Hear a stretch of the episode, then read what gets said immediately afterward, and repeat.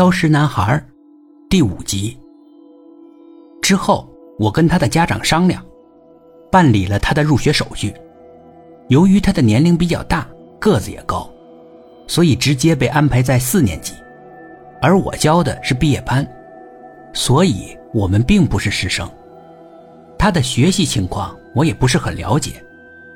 我跟他们的班主任打听他的情况，班主任说他表现得很好。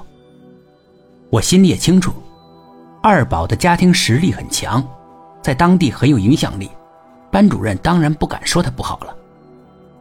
每天中午，我都到学校的食堂吃饭，他则会跟着我一起吃。由于长期待在学校里面，又是从事教职工作，所以我的运动量很小。于是体重开始增加了，我想控制，但都控制不住，这令我十分的苦恼。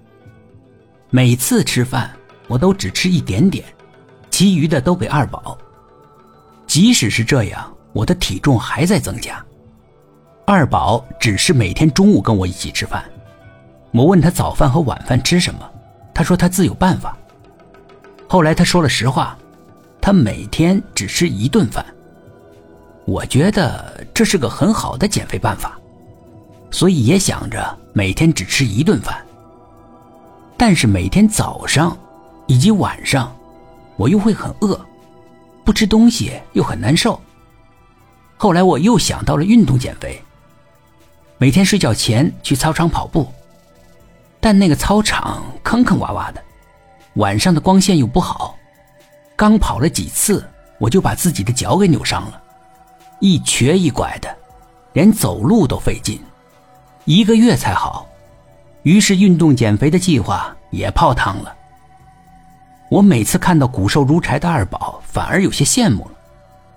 有次我问他：“你每天只吃一顿饭，晚上不饿吗？早晨不饿吗？”他说：“他现在啊年纪还小，等到了一定年纪之后，他可以连一顿饭都不吃了。”我说：“那不是饿死了？”他说：“不会饿死的，那是一种法术。我听说过断食疗法，因此问他能不能教给我。我想减肥。”他很严肃地问我：“是不是当真要学？”我说：“是。”他想了想：“嗯，那样也好，吃的少，食禄消耗的慢，你的寿命就会长。”我听他又提起食禄。于是有些讥讽道：“你总是食禄食禄的，按照你自己说的，为啥你自己的修行那么高，自己还没有实路呢？”